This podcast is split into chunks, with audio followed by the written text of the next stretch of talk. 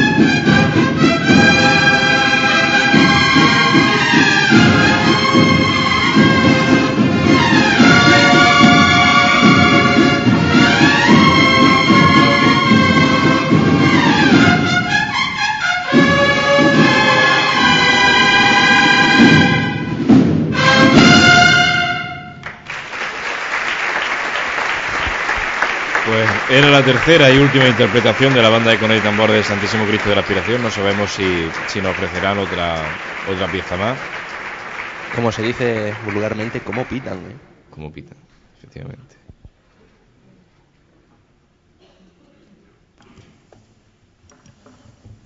Buenas tardes. Buenos días, perdón. Toma la palabra, presidente. Quiero de expresar en nombre de la agrupación de cofradías y hermandades de la ciudad de Jaén nuestro más profundo agradecimiento a la banda de cornetas y tambores del Santísimo Cristo de la Expiración por su participación en el pregón de la Semana Santa 2011. Demando la presencia de su director para hacer la entrega de un recuerdo de este evento. Se acerca José Luis Torres. Y el presidente de la agrupación en este momento le hace entrega de un, de un recuerdo por la participación en este acto del pregón de Semana Santa de Jaén 2011.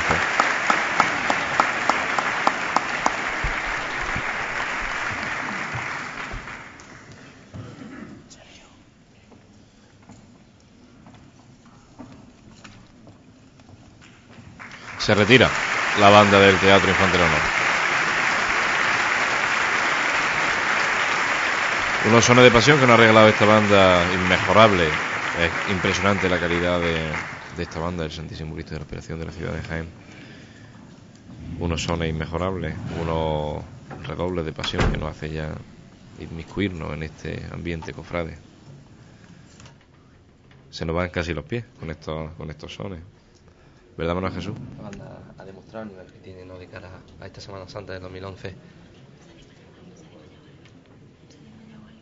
Parece ser que hay algún problema en la salida de la banda. Creo que ha habido un, un mareo o un dem- sí, desmayo. un pequeño mareo. Se llevan al componente sin problema. Normal, ¿no? El- los focos, la calor, el- Los nervios los también. nervios de- del día. Pero bueno, se queda solo en un sustillo. Bueno, esperemos que no, no sea nada más trascendental. ¿Cómo va incorporando poco a poco esta banda? eh, o se van incorporando en esta banda mujeres, ¿eh? Efectivamente. Hemos podido ver por ahí. Y la calidad musical la hemos podido escuchar todos, que, eso no, no es directamente proporcional al sexo de, del, del músico en este caso. Pues nada, como decíamos, no son cofrades que nos ponen ya las pilas. Veíamos a nuestro colaborador Francisco Jesús del Árbol ya que se le iban los dedillos casi con, con el redoble de tambor cuando iba esta banda sonando. Qué característico, ¿no? Cuando escuchamos una marcha hacer ese redoble El redoble del tambor, ¿verdad? encima de la mesa de donde pillemos. ¿Y cuántos regaños no habremos podido llevar? Vaya. ¿Cuánto y cuánto de nosotros no, no- en el colegio no hemos cogido los lápices? Y no hasta nuestro puesto? técnico de sonido nos regaña de vez en cuando. También, también. Se nos van los dedos y nos regaña. Lo que te contaba, José, que es un nivel altísimo el que tiene esta banda, ¿eh? Un nivel casi, casi ya podemos decir inmejorable de, de esta banda para la ciudad de Jaén. La única formación musical de nuestra capital con este estilo de cornet y tambores. Y como he dicho, el, el presentador del acto, ¿no? Eh, los tendremos aquí el domingo en la Hermandad de la Santa Cena, el lunes los estudiantes, como viene siendo habitual. eh, el martes, el martes creo que descansaban aquí en Jaén. Si aquí en Jaén el martes no tocan, el, El, martes no miércoles, tocan, miércoles los vemos en la Hermandad del detrás Perdón, de detrás del Jesús del Perdón. Jesús del Perdón. El jueves en su hermandad, detrás del, del Santísimo Cristo de la Expiración. El viernes mucho lo echaremos de menos por aquí por la ciudad. y ya pues hasta, si mal no recuerdo, el domingo de resurrección en la vecina localidad de Tordón Jimeno. Creo que el viernes iban a Cañete de las Torres, ¿no? En Córdoba. Es posible, pasa que no recuerdo ahora mismo. No sé si era el miércoles, o sea, martes o, o viernes. eh, sí sé que se desplazaban hasta, hasta la vecina ciudad de Córdoba. bueno, pues se van colocando las sillas en el Teatro Infante para que la presidencia de, de este acto, que suele estar compuesta por el, por el pleno de la agrupación de cofradía o por la terna, mejor dicho, además de la alcaldesa de la ciudad, el representante del obispado, si ha venido el obispo Ujú. y si no, pues el delegado episcopal.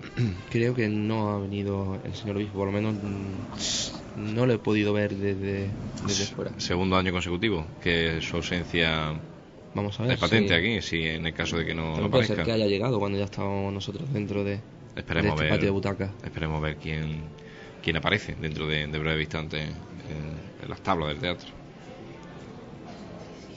Vemos que ya hay cuatro sillas en, en- encima del escenario. Un escenario sobrio, ¿eh? Sobrio el escenario. Tal vez ese sea uno de los motivos por el que no se han puesto los guiones de la hermandad, ¿eh? porque, porque Mm, no lo sé. por esa sobriedad. Pero lo veo lo- un poquito huérfano de, Sí. de De- esa, eh. esa representación, ¿no? Que, Sí, que- sí. que decía, bueno, el pregón de Semana Santa están aquí todos los Todas, guiones de todas claro, las claro. Representando a, Lo que hemos dicho, lo que va a ¿no? ser. el, el año pasado estaba el escenario acogedor, pero era por eso, porque estaban los guiones de la hermandad, estaban. Efectivamente. Es más, eh, el teatro está bastante menos lleno que el año pasado. Sobre todo las últimas filas que podemos ver desde aquí, desde esta pecera en la que nos encontramos, si no se encuentran llenas. Sí, hay que decir que, que no es que esté vacío ni muchísimo menos, no, pero no, no, para nada. pero que sí eh, se nota una notable, un notable descenso de cofrades con respecto al pasado año. Desconocemos si por, por las fechas, si por... no sé. En definitiva, eh, aquí estamos un año más con ustedes. Pasiones Jaén llevándole en directo el pregón de Semana Santa de Jaén 2011 a vuestros hogares. Eh, un saludo especial a todos aquellos que nos escuchen desde fuera de, de nuestra De ciudad, nuestra ciudad, de que sabemos, provincia. sabemos que son, que son cuantos, unos cuantos, vaya, que son bastantes. Intentamos hacer esto por ellos porque, bueno, se sientan como en casa, ¿no? Aunque no estén aquí con nosotros, pero bueno, puedan seguirnos o puedan seguir este pregón de alguna manera. El pregón que, que da el pistoletazo de salida, ¿no? A esa semana de pasión que tanto y tanto y tanto añor- añoramos a lo largo del año. que bueno, este año van a poder tener un poquito más cerca también, ¿no?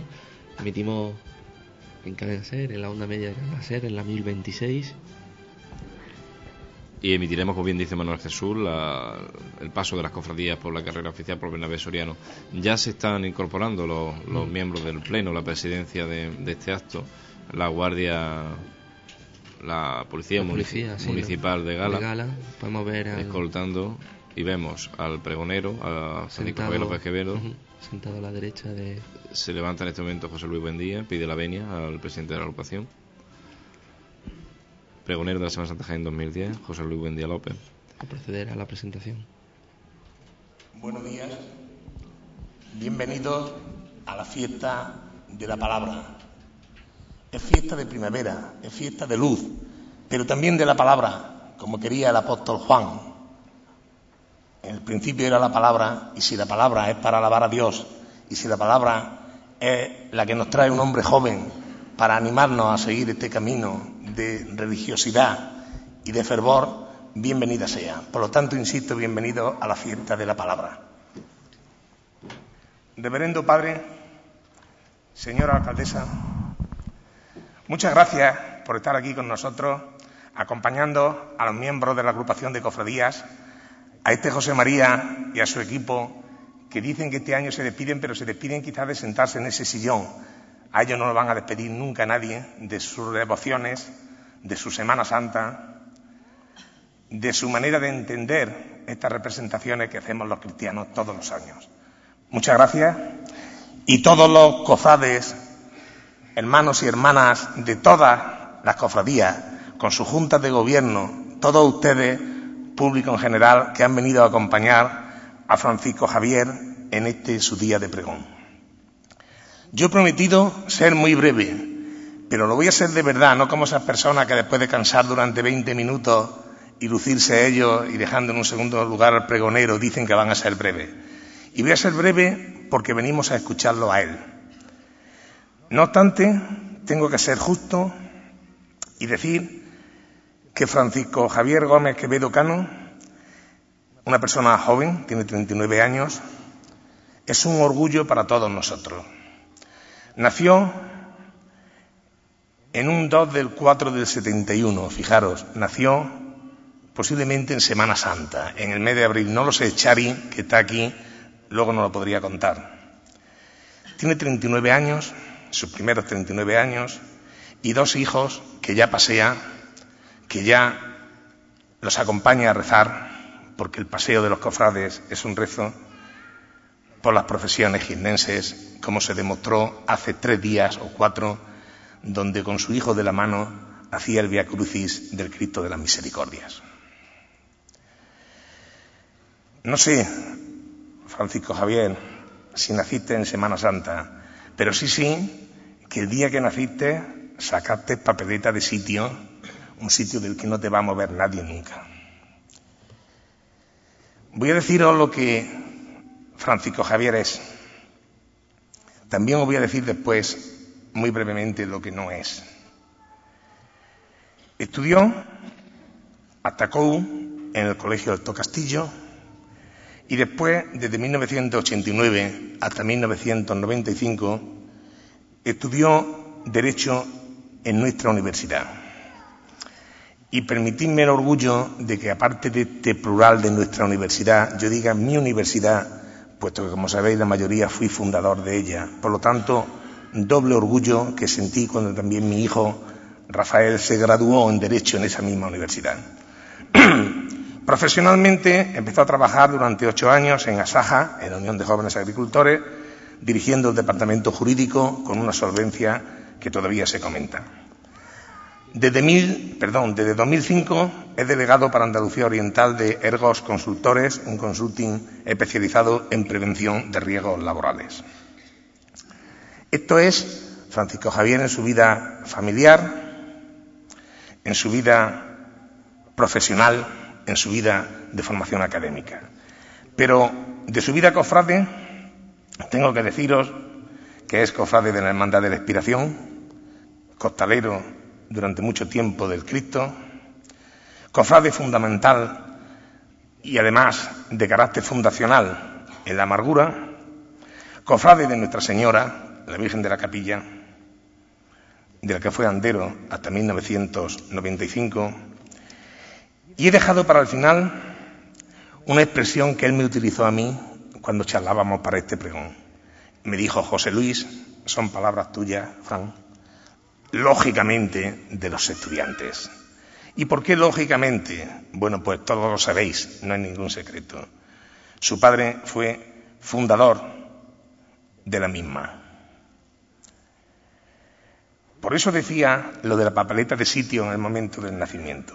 Por eso él me dice a mí que lógicamente, José Luis, de los estudiantes, y tan lógicamente aquí, en esta cruz arbórea que nos recuerda la belleza de estos lunes santos, no podía ser menos que Francisco Javier dijera una vez más que lógicamente tiene que rezar todos los días a esa Virgen de las Lágrimas y a ese Cristo de las Misericordias.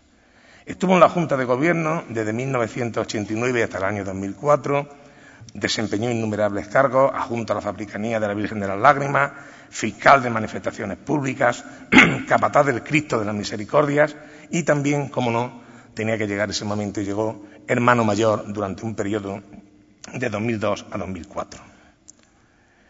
Creo que ese, lógicamente, está plenamente justificado.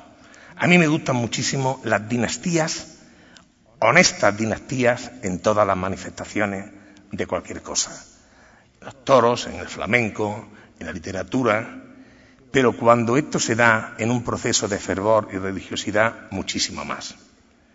Por eso yo quiero nombrar, aunque no sea mi costumbre, aunque quizás ellos, que ya están emocionados, se emocionen más todavía, a Pedro y a Chari, a sus padres, que le infundieron esa fe. Y cuidado, en el caso de Pedro, a mí también, aunque yo no sea de la cofradía de los estudiantes, pero cuando yo era un pipiolo que me arrastraba por mi arrabal de la Merced que tanto quiero y que tanto cariño profeso y que visito siempre que tengo ocasión, me acuerdo cómo Pedro nos dirigía a los chicos en las funciones de acción católica, en esas sesiones donde en contra de lo que la gente pudiera pensar se revisaba vida, así se llamaban las sesiones que teníamos, revisión de vida, y hablábamos de casos reales, de casos donde lo social estaba siempre presente. Gracias, Pedro, por el bien que me has hecho, gracias, Pedro y Chari, por el bien que le habéis hecho a vuestros hijos.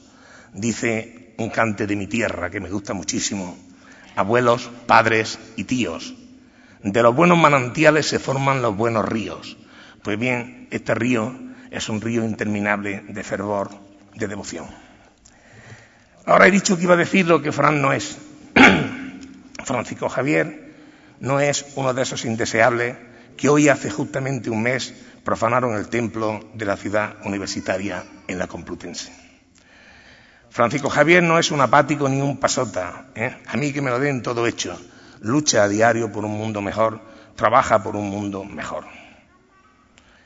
No es un enemigo de nuestras tradiciones, no se pone colorado ¿eh? por proclamar su fe, por proclamar su amor por las devociones. Es un jaenero enamorado de su tierra, un cristiano hacia adentro y hacia afuera. En sus manifestaciones públicas a cara descubierta para dar testimonio y en su intimidad cuando reza, cuando profundizan los misterios de su fe. Ayer me decía un hermano de mi cofradía, Carlos, José Luis, mañana dejas de ser pregonero. No es cierto, no es cierto. Esto no tiene fecha de caducidad. Ni yo empecé a ser pregonero aquí el año pasado, ni hoy dejo de ser pregonero, ni Fran va a dejar de ser pregonero el año que viene. Es una cadena de emociones que se van almacenando en el alma y que un momento determinado explotan gracias a la generosidad de los que nos invitan a compartir estas emociones con vosotros.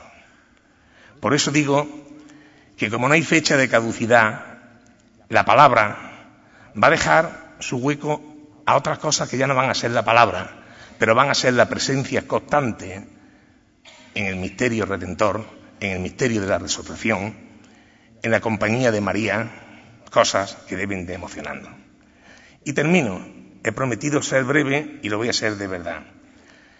Francisco Javier, sé que siembra sus palabras de corazón a corazón. Hoy está nervioso, hoy está nervioso como no puede ser. Parece que no, pero esto impone porque no es transmitir saberes, que de eso él tiene un cumplido expediente, como acabo de deciros, es transmitir emociones, devociones.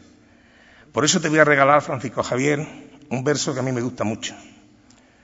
En esta época convulsa, en esa época de dificultades que atravesamos, el pueblo andaluz dice una cosa muy bonita.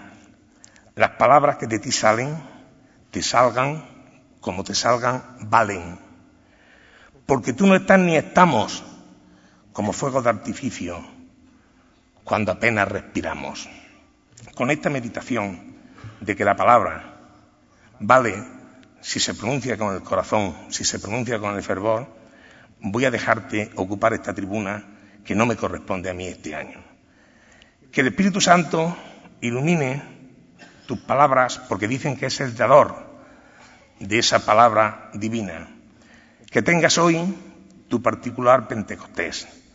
Yo así te lo deseo fraternalmente y así os deseo a todos que os iluminéis con las palabras de este joven cofrade, de este padre ejemplar y de este hijo magnífico.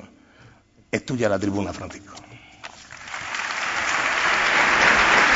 Claro, conciso y valiente la intervención de José Luis Bondía, pregonero de la Semana Santa 2010.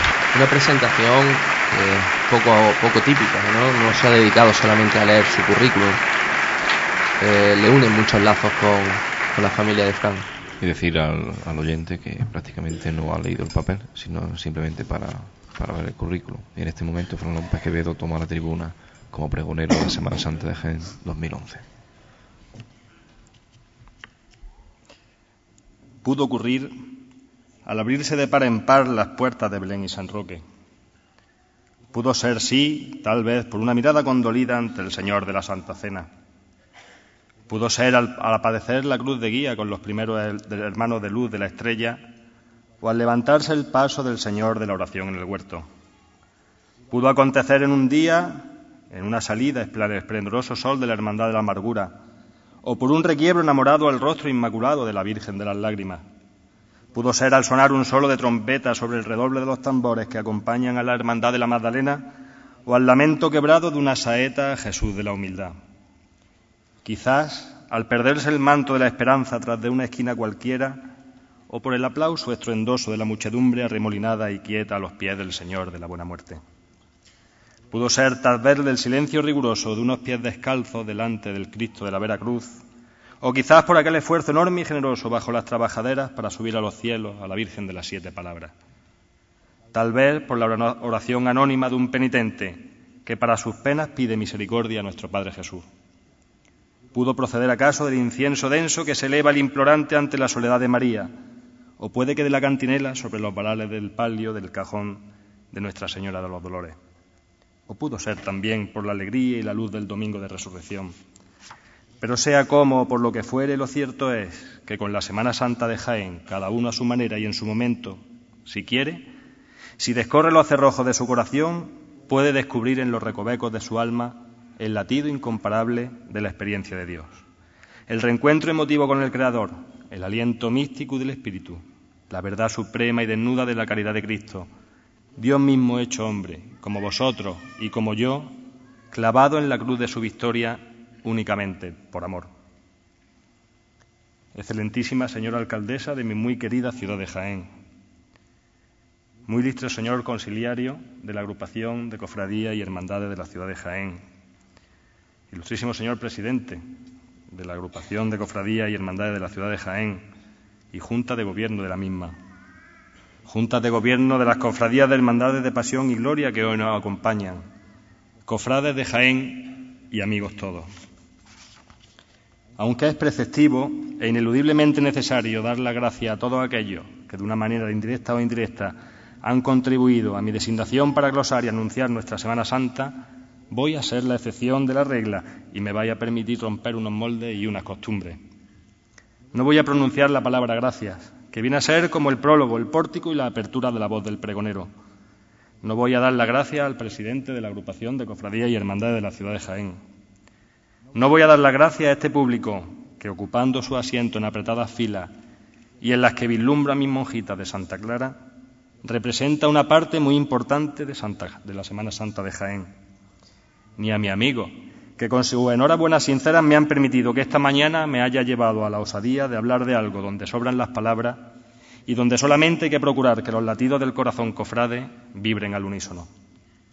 Y no voy a dar las gracias por una razón simple y sencilla, porque sería como aprovecharme de una sola palabra para intentar pagar lo que no tiene precio, vuestra designación y vuestra confianza en que fuera el pregonero de la Semana Santa de Jaén, Semana Santa de mi amores, de mis raíces y de mi corazón.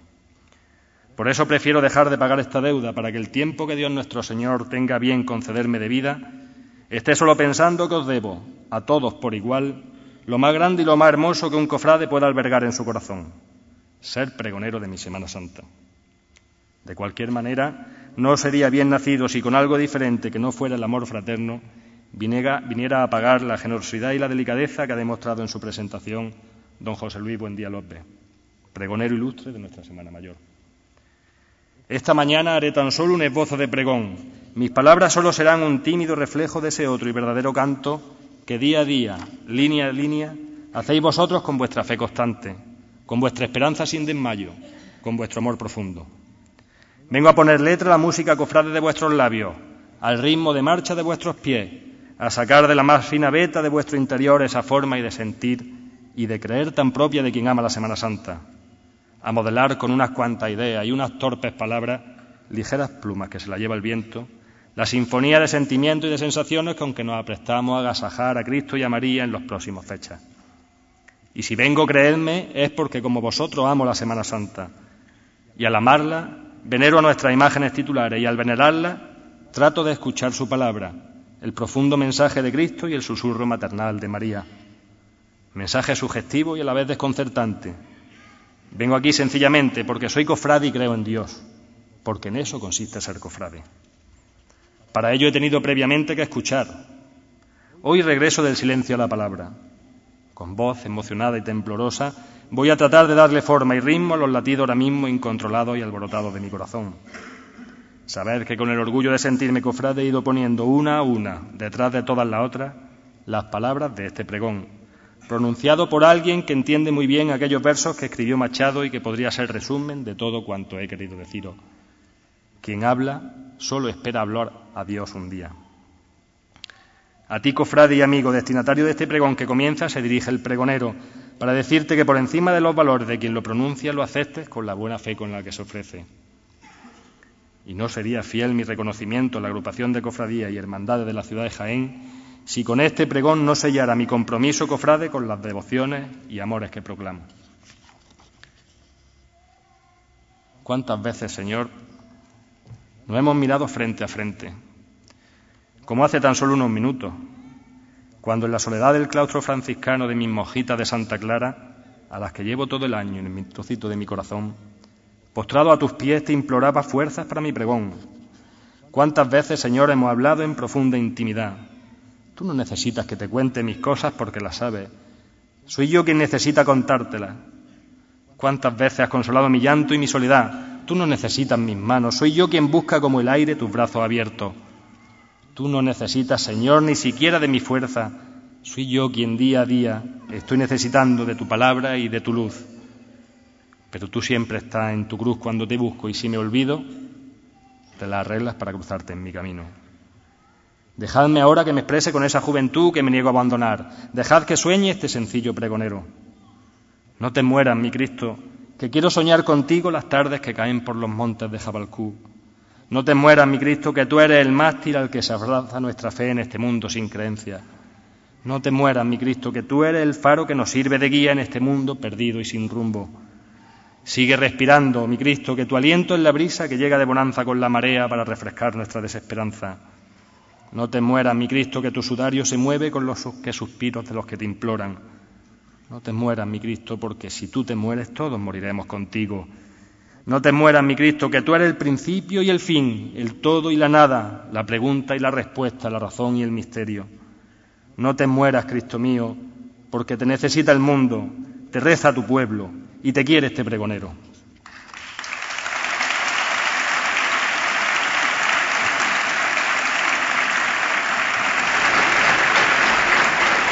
Primera interrupción del público al pregonero. Déjame que te acompañe. Y sigue quiero ver tu rostro, quiero poner mi mano y sentir la piel todavía tibia de tu cuerpo. Permíteme, Señor, que apoye mi frente a los pies de la cruz. Quisiera sentir la última vibración de tu respiración cansada, arrancar tus clavos, besar tu herida, apaciguar tu dolor que es el nuestro y seguir a tu lado mientras trato de descifrar todo el misterio de ese largo camino al cielo. Madre de Dios bajo palio, luz de Jaén sagrada, refugio de pecadores y de esta ciudad capitana. Madre de Dios bajo palio, estrella que lo alumbra todo, señora de todos los barrios, consuelo de nuestra alma y de esta ciudad soberana. Madre de Dios bajo palio, lo dolorosa de espectaculares mantos, que sonríes trocando el sol las tinieblas de tu llanto, que nos roban las miradas, que nos arrancan los piropos y nos quiebran la garganta, que detienes el tiempo para hacer tarde la noche y la noche incipiente madrugada. Madre de Dios bajo palio, jardín de nuestras plegarias, hace el grito sollozo que rompe nuestras gargantas porque eres en tu dolor fuente de nuestra esperanza. Y por eso Jaén, al llegar Semana Santa, necesita reencontrarte por sus calles y por sus plazas, porque todos quieren verte, quieren sentir tu mirada, quieren sentir tu consuelo cuando lloran mientras pasas. Madre de Dios bajo palio, luz de Jaén sagrada, refugio de mis pecados y de mi vida. Ay, madre mía. Solo Dios sabe cuánto han aprendido a rezar en la calle. Solo María conoce las miradas de fe, cuántos propósitos de conversión sincera han arrancado sus lágrimas de corazones pecadores. Cuántos deseos de amor y seguimiento arranca la contemplación de los misterios de la pasión de Cristo. Esto justifica mucho de nuestro esfuerzo y al mismo tiempo supone una gran responsabilidad que se ha de encarar con temor. Por un día se ha de rendir cuenta al Señor por los talentos humanos que ha puesto en nuestras manos. La fe es un don de Dios, es la alegría de ser cristiano, es lo que alentó el esfuerzo de grandes cofrades que nos enseñaron que el espíritu de servicio es la razón primera por la que pertenecer a las cofradías, estar en la iglesia y en la sociedad. Nuestra fe es grande, hermanos cofrades, porque en la sencillez de nuestro Cristo vemos la grandeza de su reino. Porque si tener fe es creer sin ver, hace tiempo que en Jaén perdimos la fe, porque hubo un día en que vimos la gracia de Dios en medio de nosotros. No creemos en la luz porque la hemos visto por nuestras calles. No creemos en el milagro porque se asoma entre los varales de sus miradas. Ni creemos en la bienaventuranza porque ya no la entrega en sus manos, ni en la armonía porque asistimos al prodigio de su palio. No creemos, en fin, en la inmensidad porque toda cabe en su corona. Porque si la fe es creer sin ver, hace tiempo que perdimos la fe. Y eso fue el día en que salió por primera vez una hermandad por las calles de Jaén. Pero, queridos cofrades, no olvidéis que sois cristianos y os debéis el hermoso compromiso de llevar el mensaje de Jesús a todos los lares. No olvidéis que en el mundo cofrade unos siembran y otros recogen. Nuestra responsabilidad es grande porque somos testigos de un Dios grande. Nuestra grandeza está en nuestra fragilidad, nuestra gloria en la sencillez. Que nadie venga a las hermandades con aire de vanagloria, que nadie pretenda los honores de esta vida, que nadie tenga la tentación de destruir, de criticar sin medida, que nadie tire piedra y esconda la mano desde los falsos rumores o los chats malintencionados, que nadie vea rivales en los hermanos, que nadie se tome como un juego lo que es un acto de entrega a Dios. Comprendéis, hermanos cofrades, que nuestra oración y nuestro esfuerzo hoy es más, es más sentido que nunca. Hay tanta gente esperándonos ahí fuera, tantas personas buenas que no acaban de conocer a Cristo ni a la Iglesia. Por eso es tan importante que nosotros, cofrades, seguidores del Señor y servidores del hombre, ejerzamos siempre y en cada lugar como tales, como católicos comprometidos en su fe y con esa forma tan nuestra de expresarla. Cofrades siempre, cristianos por encima y antes de cualquier otra condición o idea. El próximo verano tendrá lugar un acontecimiento muy especial en España. Se celebrarán las Jornadas Mundiales de la Juventud en Madrid. Estas jornadas deben de traer a la Iglesia muchos frutos. No serán una simple reunión multitudinaria, sino una ocasión privilegiada para que los jóvenes se dejen conquistar por el amor de Cristo, del Hijo y de María, del Dios y de María, el amigo fiel, el vencedor del pecado y de la muerte, quien confía en Él jamás queda defraudado, sino que haya la fuerza necesaria para elegir el camino justo de la vida y los cofrades estamos llamados a esto mismo. Ciertamente nos queda mucho por hacer, pero no comprendemos a quienes nos han reducido la categoría de estorbo, de devota incomodidad, a quienes se toman nuestras actividades y nuestros sentimientos a la ligera, a quienes reducen la Semana Santa a un negocio o la, o la observan desde el prisma de su interés. Hoy el cofrade ha de ser, saber necesariamente dónde tiene los pies y la cabeza. Tal vez el cofrade sea un loco, pero no un tonto de capirote. Quizá escribía un colonista, el nombre de Dios sobra en las bocas y falta en el corazón. Y por eso, por eso nuestras imágenes están tan divinamente humanas que encaramadas por la gracia cofrade en la barroca elegancia de sus pasos, aliviando su dolor por el fragante aroma de la flor. Están ahí para seducirnos, para cautivarnos, para interpelarnos. Como dice un cofrade y amigo, al llegar la cuaresma somos enamorados de este tiempo, enamorados de la pasión de Jesús y del dolor de la Madre, enamorados porque ellos se enamoraron antes de la naturaleza humana. ¿Acaso no es el amor el arquitecto del universo? Qué bien lo expresa el cantar popular. También Dios está en el viento, en la flor y en el alma del pueblo. Y nuestro pueblo sigue pidiendo, derribando muros y sigue pidiendo escaleras. Nuestra Semana Santa, nuestras cofradías, tienen rostro de humanidad porque no se hizo el hombre para la Semana Santa, sino la Semana Santa para el hombre. Así he, he pensado siempre. Es el auténtico espíritu cofrade. Así la forma de ser y de vivir en Nazareno. No es flor de un día. Es la expresión de una vocación profunda la que nos hace estar en la ciudad de Dios y en la ciudad del mundo. Que nos respeten nuestra forma de ser. Que nos dejen de vanos moralismos y de interesadas instrumentalizaciones. Los cofrades merecen el respeto de todos. Somos los altavoces de su palabra en un mundo que silencia su nombre, que lo evita en la escuela, que lo deforma con el relativismo del que todo lo reduce a trivialidades y azocenamiento. La historia nunca es un pretexto. El ser cofrade es la expresión renovada de un sentimiento antiguo, pero revive cada año, siempre nueva, en nuestra iglesia, en nuestras hermandades, en cada hogar, en cada familia, en cada corazón cofrade. El ser cofrade nos llama a ocupar un lugar en las filas nazarenas, nos llama divino listero para cubrir un hueco bajo la trabajadera, nos llama al cirio y a la faja, nos llama al incensario y al cirial, a la mantilla y a la vela, nos llama a la zapatilla y al madero, y nos llama a la liturgia y a la calidad y a la formación, a la catequesis y a la vida parroquial o en el sagrario, a la confesión, a todo cuanto llene de sentido la palabra fraternidad. El cofrade no vive, no puede vivir de sucedáneos, de experiencias descafeinadas. Es urgente que se sacuda toda reticencia, todo complejo, toda mediocridad. ¿De qué tenemos miedo? ¿De que nos llamen locos anticuados? Basta ya de consentimiento. Basta ya de no elevar protestas. Ya está bien de ataques sin respuesta. Ya está bien del laicismo exacerbado. Ya está bien de que nos quieran quitar los crucifijos de nuestras aulas y que intenten interrumpir la vida de aquellos que no pueden defenderse. El cofrade ha de enervarse ante tanta indolencia consentida. ¿Qué decir? ¿Qué decir de lo que acaba de decir Juan López Quevedo? Valiente intervención. Tomen nota. Quien tenga que tomarla.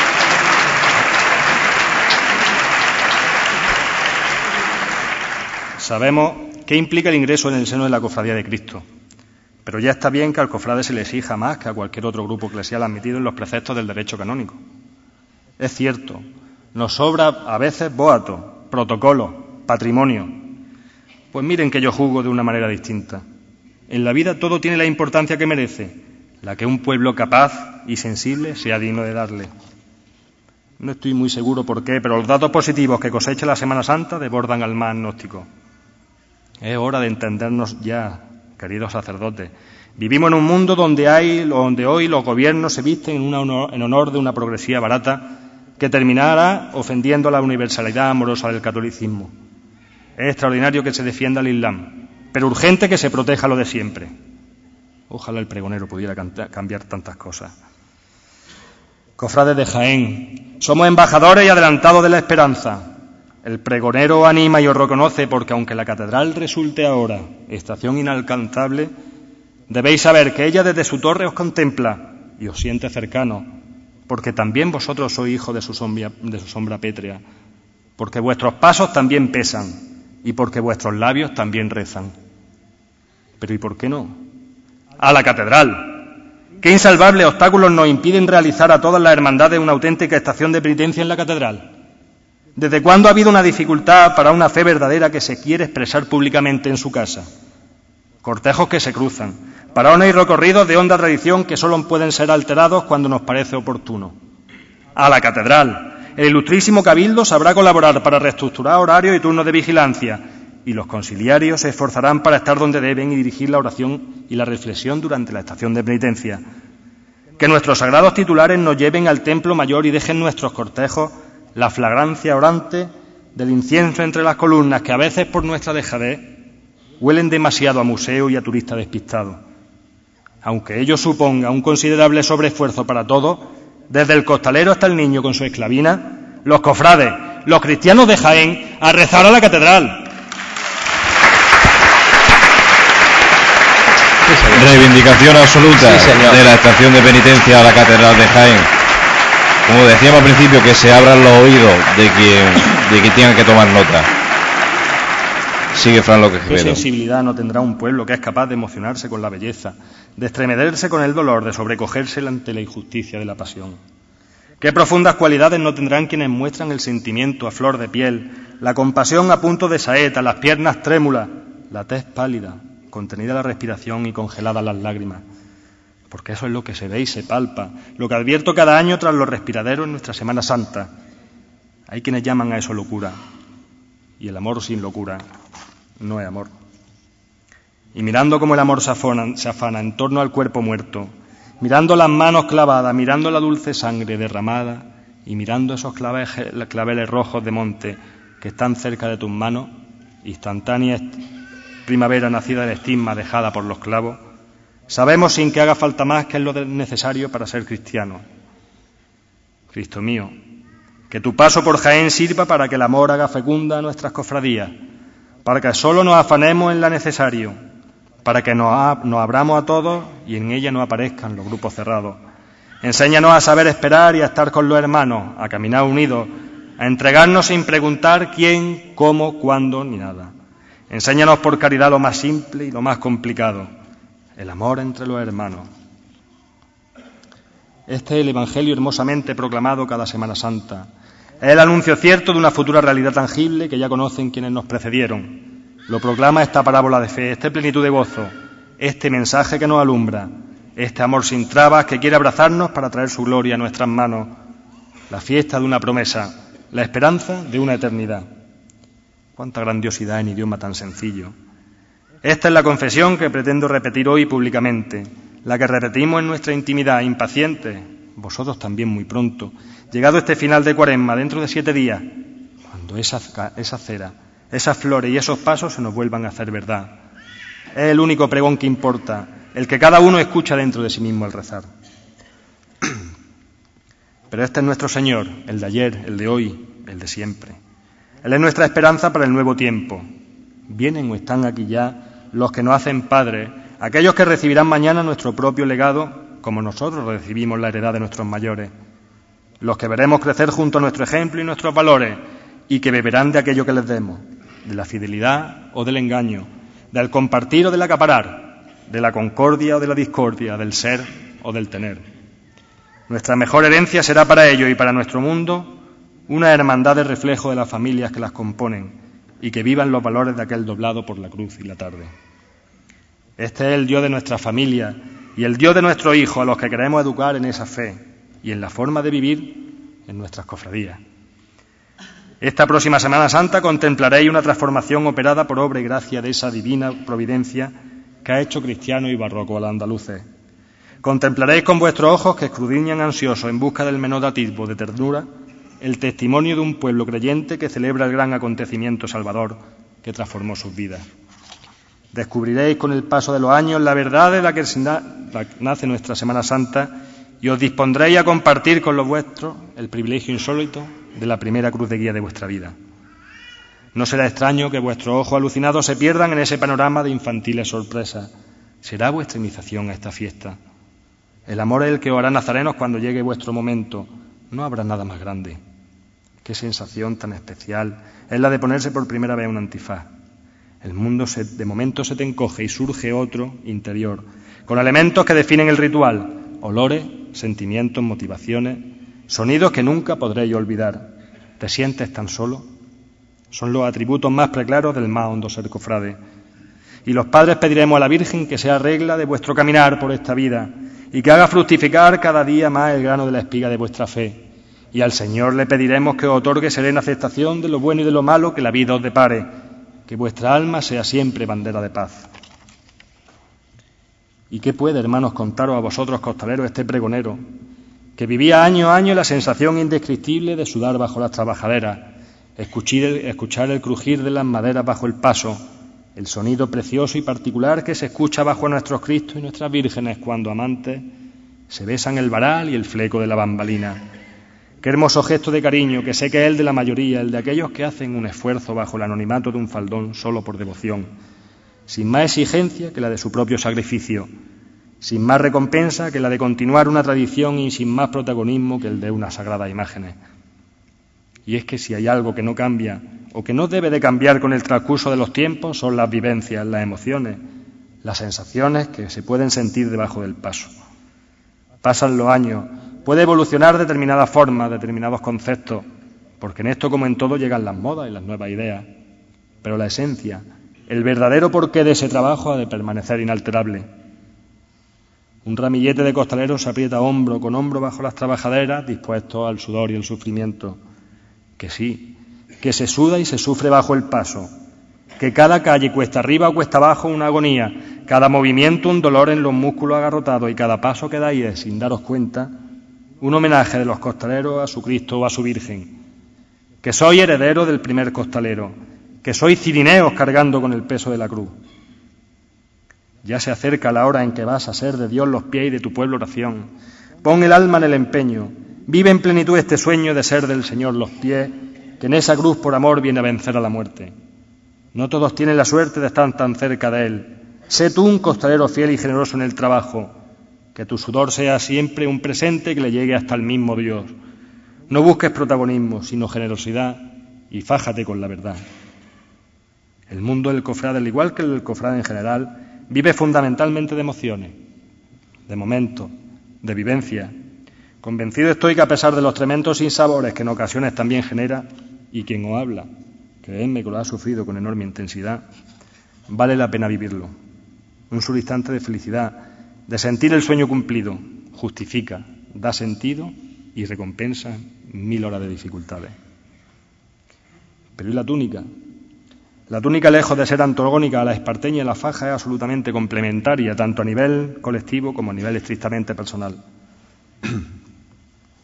Cuando uno superada su mejor juventud vuelve a la túnica, parece como si afrontara la estación de penitencia con una especie de emoción especial, porque uno se siente orgulloso, por un lado, de haber ofrecido a sus titulares su mejor edad para pasearlos por Jaén y por otro de ser verdaderamente cofrade de la hermandad y de estar en cada momento y circunstancia de la vida cumpliendo su obligación de la mejor manera posible. Y te llena de satisfacción en esos momentos de emoción indescriptible en que los portones de la iglesia están a punto de abrirse. Abrazar, desear ánimo y suerte vestido con tu túnica, capirote en el brazo, a esos hermanos costaleros más jóvenes que tú, que compartieron trabajadera contigo en otra Semana Santa. Por todo ello, este trocito de mi cariño literato es para ti, hermano Nazareno. A ti, luz bendita del cortejo procesional, capa y antifaz, se va este hueco mío, fuerte como un aplauso a tu esfuerzo anónimo por tu hermandad. Un nazareno pregona fe, penitencia, amor, modestia, recogimiento. Camina escondido en su castillo interior para no ser visto por los hombres. En su aislamiento recorre la vía devota, reposada y solemnemente, y los pasos de su cuerpo son otros tantos de meditación en su conciencia. Al caminar en la estación de penitencia, recorre con la memoria trabajosa la vereda de sus propias amarguras y siente el deseo santo de besar el polvo para imitar en lo posible al Divino Maestro. Ser nazareno no es un rato ni un recorrido, ni siquiera una indumentaria, sino un estilo de vida y una espiritualidad especial Nunca el cofrade es más cofrade que vestido de nazareno, una vez ceñida la cintura, encendida la luminaria, con todas sus consecuencias. Ritual del nazareno que se desprende de su individualidad y pasa al anonimato colectivo. Entre vocaciones te aprieta la cinta de la alpargata. El cordón anuda la medalla del reverso que ya descansa en el pecho. La papeleta doblada ocupa su sitio en el bolsillo y cierras tu mundo entre la tela de antifaz. Así de sencilla, así de humanas, Así de simples son las bases de nuestra hermosa tradición. Una de las mayores y más íntimas satisfacciones que puede sentir un cofrade, bien sea hermano de luz o costalero, es la de percibir que su hijo, en mayor o menor medida, han hecho suyo aquello que él mismo recibió de sus padres. pero qué dolor más grande deben albergar en su corazón aquellas personas que por distintos motivos no pueden participar en plenitud con su hermandad. Debe ser como un puñal clavado en el pecho, como una espina en el corazón. No hay nada más hermoso como las vísperas. Todo tiene ese encanto mágico de los nuevos y próximos días, cuando están muriendo los últimos fríos de un invierno que precede a la primavera de la espera consentida. Mientras llegan los días mayores del año, crecen ilusiones, se diseña el tiempo por llegar, se dilatan infinitamente las urgencias. Antes de Semana Santa se disponen en agua y ropa purísima interior, manto y saya, blonda y encajes para engalanar, primorosamente a la Madre de Dios. Limpieza de candeleros, jarra y ciriales, colocación, de cera y flor por parte del prioste. Recuento de raso y capa, de velas, varas y estandarte, bulle el cofrade por su hermandad. Al doblar la esquina encuentra costalero inclinante ensayo y el aire libre de las frescas noches. Afinamientos nuevos suenan una y otra vez, interpretando aquella marcha airosa que habrá de acompañar todo el dolor solemne de nuestros pasos en su caminar de penitencia. Qué hermosa labor la de las bandas de música, agrupaciones musicales y bandas de cornetas y tambores, que durante todo el año ensayan bajo lluvia, frío y viento, sin importarle en absoluto, y todo para que nuestras hermandades puedan tener el acompañamiento musical en la estación de penitencia que los titulares merecen. No cejéis en vuestro empeño, que no invada el desánimo por la indiferencia y a veces la incomprensión, que soy una parte importantísima de nuestra Semana Santa. Ya sale la túnica de capa del armario empotrado en un piso del barrio de San Ildefonso. Ya sale la medalla en una casona del barrio de la Merced. Ya sale una trompeta presta para los ensayos del hueco de una escalera en una casa de San Bartolomé. Ya sale la mantilla negra y la alta peineta, de una cómoda frente a un balcón que se abre a la plaza de Santa María. Ya sale, en fin, de un cajón, de una mesita de noche, de tantas mesitas de noche, una faja costalero de cuyo color no puedo acordarme que añora estirones imperdibles. La Semana Santa espera como siempre, pues la esperanza es el flujo de la vida, agazapado en nuestro corazón, pero ya se despereza de su letargo. Ya está todo dispuesto, cada cosa en su sitio. Pronto será Domingo de Ramos, lo anuncian los carteles y lo proclama el pregonero. En los pasos de nuestra Semana Santa cada cosa tiene su sentido profundo. El tacto de terciopelo es la caricia de una madre. La luz del cirio es la llama oscilante de nuestra fe. El pétalo de la rosa es el resumen de la creación. La riqueza de la plata es la ofrenda del amor de hijo. Los enseres procesionales son como la alegría del vino en que se convirtió el agua de la boda de Caná.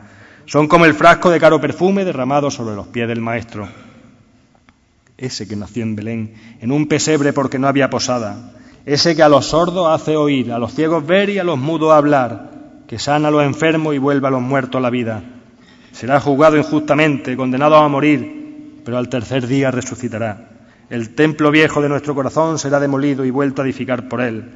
En los santos lugares de Jaén se volverá a vivir la pasión, muerte y resurrección de nuestro Señor Jesucristo, y el pueblo será una vez más pañuelo de la Virgen.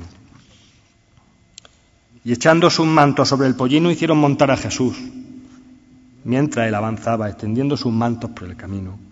Cerca ya de la bajada del Monte de los Olivos, toda la multitud, con los discípulos llenos de alegría, se pusieron a alabar a Dios a grandes voces por todos los milagros que habían visto.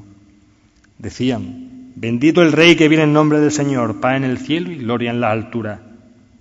Se abre el gran día de Jaén. El domingo de Ramos, el arco del triunfo por el que entra Dios en esta tierra. Arco de olivo y palma, símbolo de la confesión de la fe renovada. La luz de la mañana se disipa por el áureo paso de la borriquilla, en la que Jesús entra en Jaén, acompañado por el particular Osanna que se interpreta siguiendo el compás que le marca el movimiento oscilante de las palmas y Jesús corta rama y la esparce para que se distribuya la fe entre los futuros cofrades. Cristo, en la proa del paso de los niños, va bendiciendo sereno, sabedor del final del camino. Es la primera vez que no rehuye un homenaje, que se siente gusto y tranquilo. Dejad que los niños se acerquen a mí, va diciendo a los que le acompañan, y los párvulos entusiasmados quieren subir al jumento y trepar por el olivo.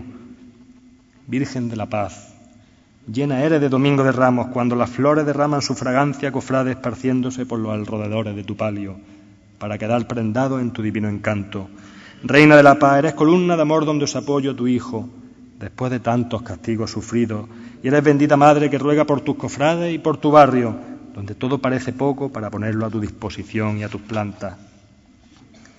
Mientras comían, Jesús tomó el pan, pronunció la bendición, lo partió y lo dio a sus discípulos diciendo, tomen, este es mi cuerpo. Después tomó una copa, dio gracias y se la entregó y todos bebieron de ella y les dijo, esta es mi sangre, la sangre de la alianza que se derrama por mucho. Le aseguro que no beberé más del fruto de la vid hasta que beba el vino nuevo en el reino de Dios. Jesús sale, Salvador sale al encuentro de todos nosotros y sale en estación de penitencia pública para aquellos que visitan a Cristo con frecuencia en su divino sagrario, para los que alguna vez se acercan hasta su casa, para los agnósticos, para los que piensan que nuestra religiosidad popular es solamente manifestación cultural y por último sale a la calle para aquellos que no creen en la labor evangelizadora de las hermandades. Esas imágenes de madera que recorren la ciudad se nos antojan vivas. Sus pisadas las oímos, su respiración entrecortada la escuchamos y sus movimientos, pese a su estatismo, los percibimos. Sus ropajes quietos se agitan ante el asombro y la brisa de la noche, ante la brisa asombrada de nuestros sentires sobrecogidos. Y miradla, mirad a Nuestra Señora de la Caridad y Consolación, fijaos bien en ella. Tú, Señora nuestra, eres la brisa fragante en la que vuelan nuestros sueños y el mar sosegado en el que desembocan los ríos de nuestras tribulaciones. Porque tú, Señora, es la fuente de nuestra caridad y la piedra angular de nuestra esperanza. Y porque si Cristo sacramentado es la vid de nuestra fe, tú eres el tallo que más fuerte nos une al tronco. Porque en cada lágrima tuya, Señora, hay un bautismo que nos salva, porque en ese tu entrecortado suspiro se quedó temblando nuestra alma. Porque tú, Señora, nos atrae y nos abraza, porque tú eres la estrella que nos guía y el corazón por el que laten nuestras vidas, y porque no hay más verdad que la belleza sin nombre de tu cara dolorida, ni más razón de vivir que la ilusión de mirarte cada día. Llegaron a una propiedad llamada Gesemaní y Jesús dio hijo a sus discípulos. Quédense aquí mientras yo voy a orar. Después llevó con él a Pedro, Santiago y Juan y comenzó a sentir temor y a angustiarse. Entonces les dijo, mi alma siente una tristeza de muerte, quédense aquí velando. Y adelantándose un poco se postró en tierra y rogaba que de ser posible no tuviera que pasar por esa hora. Y decía, Abba, todo es posible. Aleja de mí este cáliz, pero que no se haga mi voluntad sino la tuya. Y después volvió y encontró a sus discípulos dormidos y Jesús dijo a Pedro, Simón, ¿duermes? ¿No has podido quedarte despierto ni siquiera una hora? Permanezcan despiertos y oren para no caer en la tentación, porque el espíritu está dispuesto, pero la carne es débil. Su cabeza, su barba, el hacha afilada de su nariz recogen todo el cielo en la súplica de su cara. Como el llave de las escrituras cuenta el número de las estrellas y las llama cada una por su nombre. Eso hace Cristo, el de la oración en el huerto, fundiendo en su ojo la certeza de que esta es la hora de la eternidad. Jesús arrodillado extiende los brazos en señal de entrega y en actitud clamatoria inclina su cabeza hacia atrás. Eleva el rostro dirigiendo la mirada al Padre y mantiene brazos y manos abiertas y suplicantes con una expresión con mezcla de sufrimiento y ofrecimiento en esa mirada anhelante. De su boca abierta parece salir las palabras, Padre mío, si es posible, que pase lejos de mí este cáliz, pero no se haga mi voluntad sino la tuya. Jesús estaba hablando todavía cuando se presentó Judas, uno de los doce, acompañado de un grupo con espada y palos, enviado por los sumos sacerdotes, los críos y los ancianos. El traidor le había dado la señal, es aquel a quien voy a besar. Deténganlo y llévenlo bien custodiado. Apenas llegó, se le acercó y le dijo, Maestro, y lo besó. Los otros se abalanzaron sobre él y le arrestaron. Cristo Rey se hace penitente en un revuelo de túnica azul y blanca, un beso de odio, ponerle el nombre al que queráis al traidor. Lo entrega a su enemigo. Jesús vendido, por las treinta monedas de nuestra incomprensión, por la plata de nuestra codicia sin medida. Cristo convertido en mercancía. No podéis servir a dos señores al mismo tiempo. donde está el dinero no está Dios. Son excluyentes porque Dios está. No cabe nada. Su amor opera todo. Solo Dios basta. El Hijo del Hombre no ha venido a ser servido, sino a servir y a dar su vida en rescate por muchos.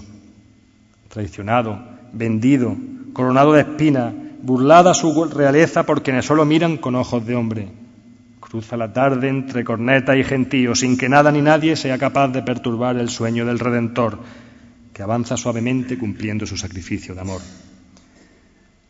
Rasga tu pañuelo, esperanza, que hace falta para secar muchas lágrimas, que lo necesitan muchas madres que pasan por el indecible dolor de la pena sin consuelo.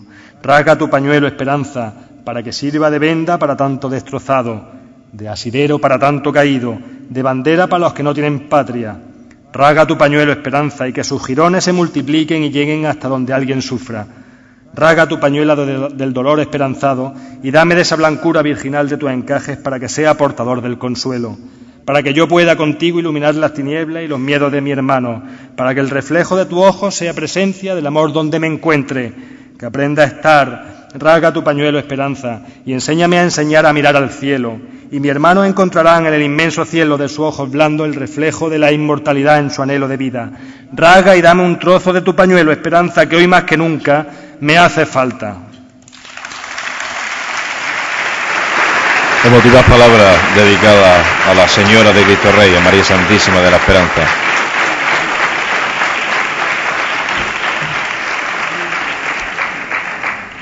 Llegaron a Jesús ante el sumo sacerdote y allí se reunieron todos los sumos sacerdotes, los ancianos y los escribas. La Virgen de la Trinidad reinará en nuestras calles.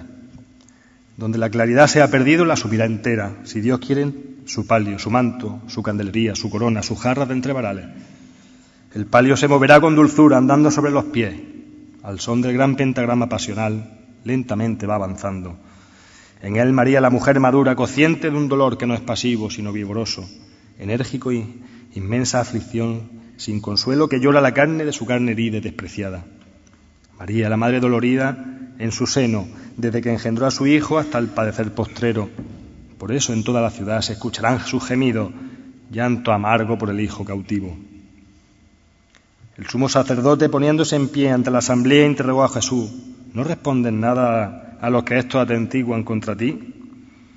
Él permanecía en silencio y no respondía nada. El sumo sacerdote lo interrogó nuevamente. ¿Eres el Mesías, el Hijo del Dios bendito? Jesús respondió, sí, yo lo soy. Y ustedes verán al Hijo del Hombre sentarse a la derecha del Todopoderoso y venir entre las nubes del cielo. Entonces el sumo sacerdote rasgó su vestidura y exclamó, ¿qué necesidad tenemos ya de testigos?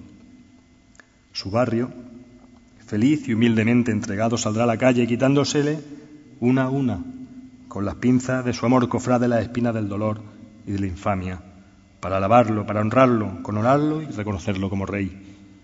La cofradía catequista y estilista se trasladará cadenciosamente por reclones pautados de líneas penitentes y espacios asfaltados, componiendo con sonido y silencio la armoniosa melodía del caminar nazareno, del racheo costalero, del aplauso generoso y de la marcha procesional ofrenda musical para el Señor ante Caifás y también para el hombre que en su audición se trasladará por fascinación a la contemplación y meditación de los misterios de la pasión.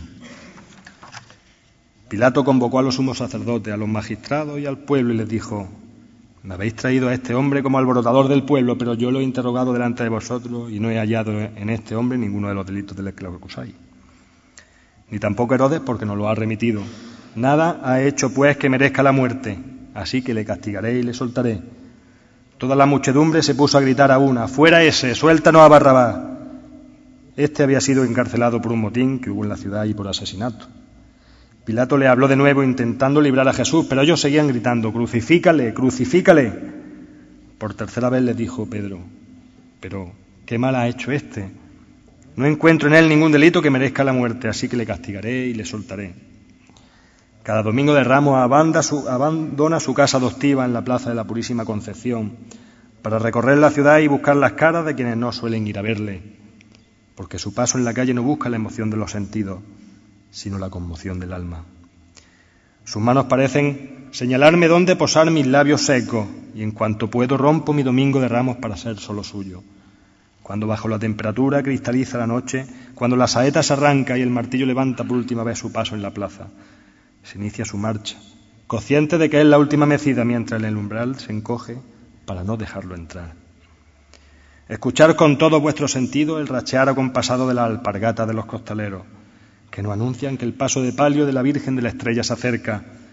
Después, unos cuantos metros delante, ves cómo se aleja el Señor de la Piedad, y es que la noche parece recrearse en su fondo negro, iluminado por la cera del paso. Queda entonces solo el contraste claro y marfileño del cuerpo maniatado sobre el firmamento, y de repente, cuando solo rompe el silencio el tintineo de las cuentas del rosario en las bambalinas del palio, comienza a sonar una sinfonía cofrade que pone el vello de punta. Otro mundo de sagrada belleza entre nosotros, Así que si queréis asistir a ese prodigio cofrade, ya sabéis la condición. Silencio y recogimiento. Lo demás solo son los pies de los costaleros, las bambalinas del palio, la música y vuestro corazón cofrade. Después, cuando nos veamos en la calle, no vayáis a decirme que exagero. Si hay algo más hermoso que esa noche de Domingo de Ramos, yo no lo conozco, ni lo he visto ni quiero verlo, porque me quitaría de saber durante media hora lo que es vivir en el cielo. Los soldados lo llevaron dentro del palacio al pretorio y convocaron a toda la guardia. Lo despojaron de sus vestiduras y lo vistieron en un manto púrpura. Hicieron una corona de espinas y se la colocaron y comenzaron a saludarlo. Salud, rey de los judíos. Y le golpearon la cabeza con una caña, le escupían y doblando las rodillas le rendían homenaje. Después de haberse burlado de él, le quitaron el manto púrpura y le pusieron de nuevo sus vestiduras. Luego hicieron salir para crucificarlo. La calle Bernabé Soriano se transforma en la amargura y Jesús extiende su manto en nombre de una humanidad que necesita ayuda. Solo una mujer le socorre sin pensar en las consecuencias. Solo una mujer quiere enjugar su cara en la que ya más que a Dios se ve al hombre sufriente. ¿Qué puede decir tras ver estos pasos? ¿Que el mensaje de Cristo no está vivo? ¿Que la Semana Santa no tiene actualidad? ¿Cuántas manos extendidas rechazamos? ¿Cuántas almas están dispuestas a ser blanco lienzo en que por amor queda impresa la santa faz? Qué tristeza contemplar a ese hijo. ¿Qué no sentiría esa madre que en la geometría perfecta de su pabellón de terciopelo y plata deja correr el manantial del agua lloradas por su ojo? Lágrimas brillantes como estrellas iluminadas por las ardientes puntas de sus estractitas menguadas.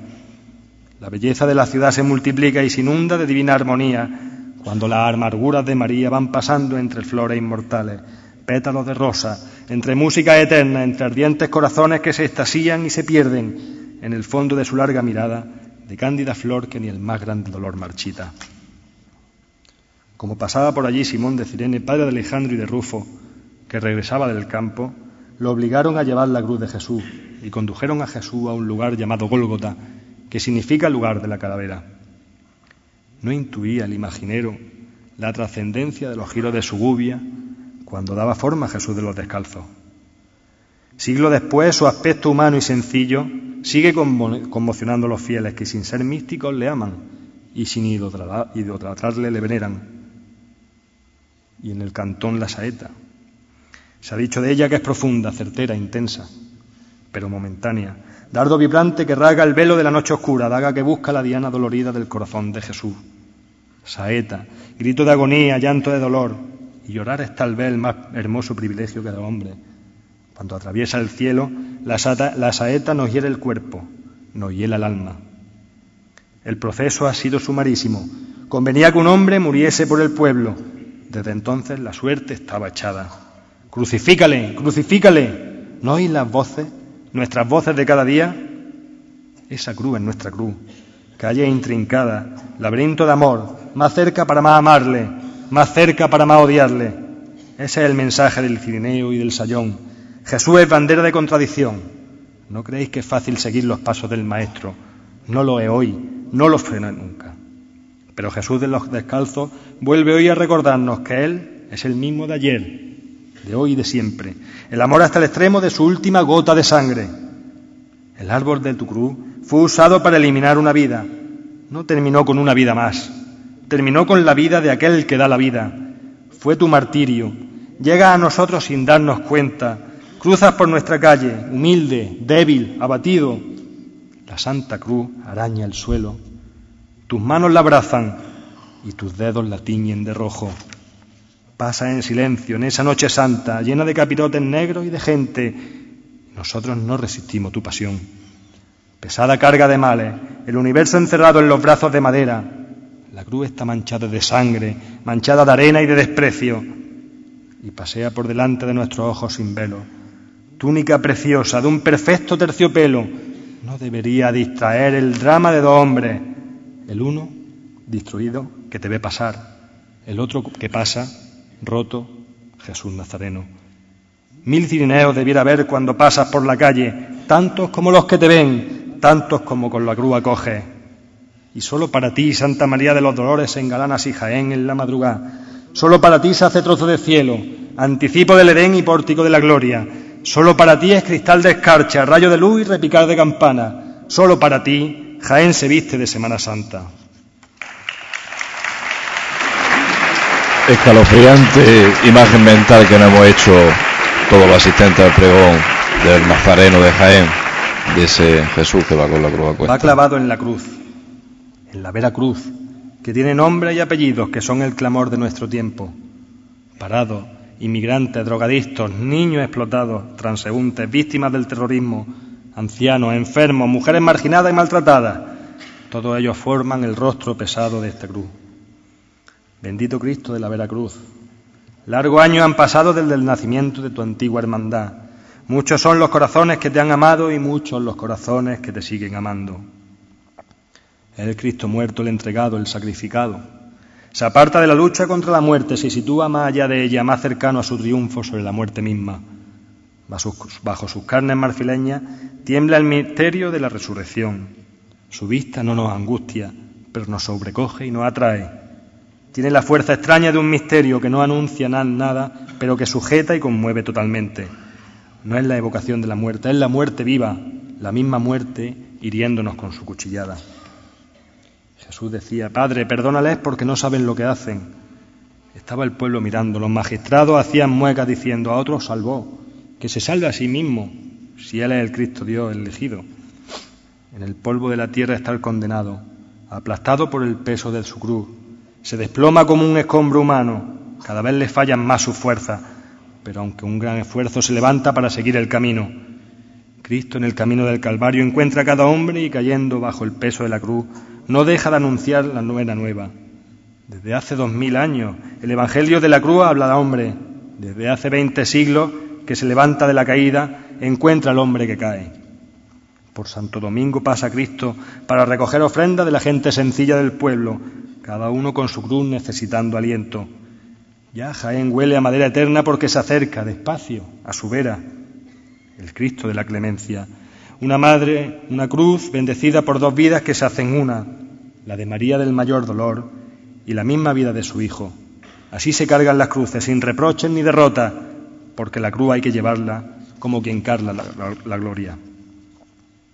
Era ya cerca de la hora sexta cuando al eclipsarse el sol hubo oscuridad sobre toda la tierra hasta la hora nona. El velo del templo se rasgó por medio. Cuando el Cristo sale a la calle y hiela las conciencias. Es verdad que ha muerto Cristo. La tarde se convierte en mediodía con eclipse y bajo nuestros pies tiembla la tierra. Calle ancha, avanzan los ciriales, justan las voces en el capataz. Suena el golpe, de, suena el golpe seco del llamador y el paso se detiene gesto de sufrimiento por nosotros en Jesús, crucificado en la cruz. Cómo nos duelen las espinas de su corona. Silencio total. En el silencio se oye mejor la voz de Dios. Divino crucificado del silencio, que haces callar a Jaén entera porque no hablan ni siquiera en voz baja, porque ni gritan, ni te quejas, ni dices lo que sientes crucificado a esa cruz arbórea. Riqueza de silencio de cuatro hachones que alumbran tu madera y tu cara, que saben lo que nadie escucha, pero iluminan discretos la ausencia de tus palabras. ¿Cómo nos gusta escuchar los silencios de Jaén? Jesús exclamó, Eloí, Eloí, lama sabastaní, que significa, Dios mío, ¿por qué me has abandonado? Algunos de los que se encontraban allí al oírlo dijeron, está llamando a Elías. Uno corrió a mojar una esponja en vinagre y poniéndola en la punta de una caña le dio de beber diciendo, vamos a ver si Elías viene a bajarlo. Entonces Jesús, dando un gran grito, expiró. Al verlo expirar así, el centurión que estaba frente a él exclamó, verdaderamente este hombre era hijo de Dios. ¿Tiene María motivos para llorar? ¿Imagináis la clase de muerte de un crucificado? Poco a poco, recién izada la cruz, los músculos comienzan a desgarrarse. El mismo peso del cuerpo va desencajando las articulaciones de los huesos. Dicen los especialistas que al contraerse el diafragma, un hipoagónico presiona el corazón hasta que cada latido cada esfuerzo de los pulmones por respirar se convierte en un martirio. en un tormento insoportable, de la cabeza a los pies coronado de espinas, con llagas enormes producidas por atroces latigazos y el rugoso madero arañando la espalda hecha girones. Al poco tiempo todo el cuerpo suspendido en el aire, agotado por el sufrimiento y el dolor, sujeto por los clavos de las manos, se convierte en una piltrafa agonizante y poco después de pasadas tres horas expira. Si todavía no hay temblanza, que alguno serene, ni prudencia que le convenza, ni palabra que le sosiegue. Si alguno que se apartó tanto del Padre Dios que al volverle sus ojos no se atreve, si acaso hermana o hermano que me oye, la angustia te envuelve y la, la ira te puede, si el altar te queda ya tan lejos que el camino de regreso no recuerda, si la violencia o la soberbia hicieron en ti presa, si la envidia o el odio te marcaron a fuego, si el fracaso del amor de tu vida te frustró, o tu natural inclinación te ha apartado de Dios, si crees que ya no hay vuelta atrás ni posible enmienda porque ya tu porvenir es tristeza, enfermedad desesperada o incluso estéril resignación, si ni siquiera sientes contrición, si la fe nunca en ti moró ni la caridad de la Iglesia te llegó, entonces vuelve tu mirada más allá donde se pone el sol, que por una vez, contra toda lógica, nace por poniente la luz más clara, que es la luz del Cristo de la expiración. Bella Plata y Mandiquetas le sigue, y al pregonero que agarrarse quisiera a ella le brota un canto de alabanza a la dulce, a la doncella de sus sueños, al relicario de sus siete palabras, a la madre más insigne, a la feliz puerta del cielo, siempre en impaciente espera, a la joven más valiente y a la mujer más perfecta. Fueron pues los soldados y quebraron las piernas del primero y del otro crucificado con él, pero al llegar a Jesús, como lo vieron ya muerto, no le quebraron las piernas, sino que uno de los soldados le atravesó el costado con una lanza. Y al instante salió sangre y agua. El que lo vio lo atestigua y su, testimonio es válido. Y él sabe que dice la verdad. Para que también vosotros creáis. Y todo sucedió para que se cumpliera la escritura. No se, se le quebrarán hueso alguno. Y también otra escritura dice, mirarán al que traspasaron. En la Plaza de la Merced los artistas siguen pintando un intenso azul y blanco para que lágrimas puras, cristalinas y salvíficas empapen la alma. ¿Cuántos labios resquebrajados se habrán mojado en la fe de tus lágrimas? ¿Cuántas ásperas manos quieren tocar las tuyas como manantial que sana? Por eso hasta las piedras de la Merced quieren rozar tu palio y las azucenas de los candelabros quieren danzar al son de tu marcha. Y tu singular corona, el auro puente, la de amor bajo el que pasan las lágrimas de tu rostro y Jaén clama en la tarde del lunes santo lágrimas vivas de la merced, plateado oasis en el que los finos juncos de tus varales sostienen el cielo más azul noche. Riega nuestra fe reseca para que florezca en oraciones, afecunda la aridez de nuestra alma y derrama sobre tus cofrades toda la gracia presa en la fuente de tu ojo. Buscando la penumbra del anochecer, salimos al encuentro de la cofradía de los estudiantes. La severidad de la madera, el lirio y el claver de sangre hacen lecho perfecto para la aridez del Calvario y que descanse su cuerpo dormido más que muerto. Por muy buena que sea, me resisto a llamar por su nombre al sueño dulce y vivificador del Cristo del estudiante, y aún dormido, quiero interpretar la tremenda y magistral lección que nos dicta cada año desde la cátedra de su cruz. Por eso, a la anochecida del lunes santo, Jaén se transforma tras ver pasar al Cristo del estudiante. No se harán precisas las palabras, tan solo Dios sabe cómo tocar el alma de los jaeneros.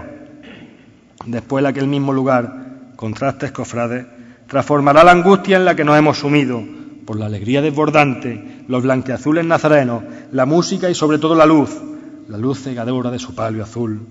Señora nuestra de las lágrimas, lo he dicho otras veces y lo repito ahora, tú serás siempre mi última palabra, como es el brillo de tu ojo, la última luz que se apaga en mi alcoba, y como es tu mirada, Señora, el primer rayo de sol de cada uno de mis días en su alborada.